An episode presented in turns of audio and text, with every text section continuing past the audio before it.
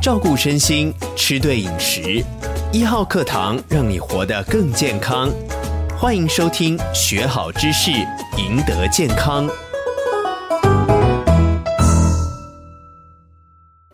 哎，炫莹，你在干什么？哎，老师长，我要喝这个维他命 C 啊，哦这是是我老婆说哈、这个哦，天天吃维他命 C 啊，不但可以嗯抗氧化啊、哎甚至还有养颜美容的功效 哦。那你有没有注意到，嗯你每天吃这个，吃完一个钟头的小便是黄色？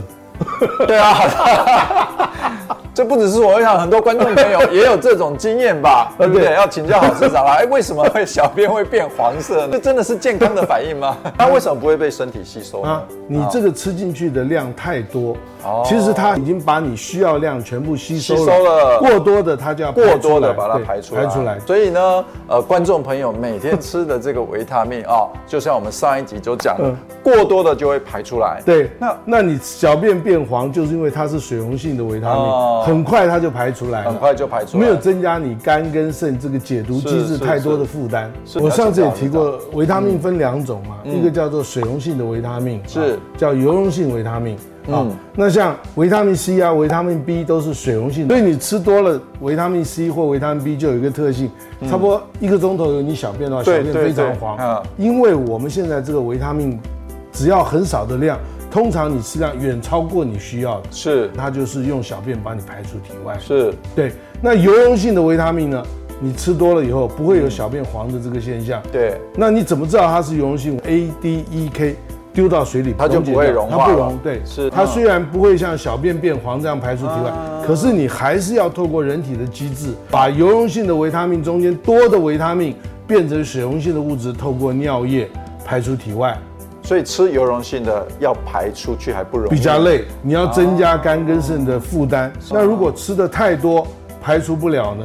你就对会中毒或者生病。哇。对所以维他命油溶性的吃太多还会中毒。我们最常是接触例子，很多妈妈嗯喂小孩子吃鱼肝油。是鱼肝嗯油基本就是维他命 A 跟维他命 D 的混合物。那 A 跟 D 当然对我们人体都很需要。对可是如果你天天给小孩吃维他命 A 跟 D 的时候，啊哈，你绝对需要不了那么多嘛。对那如果它肝跟肾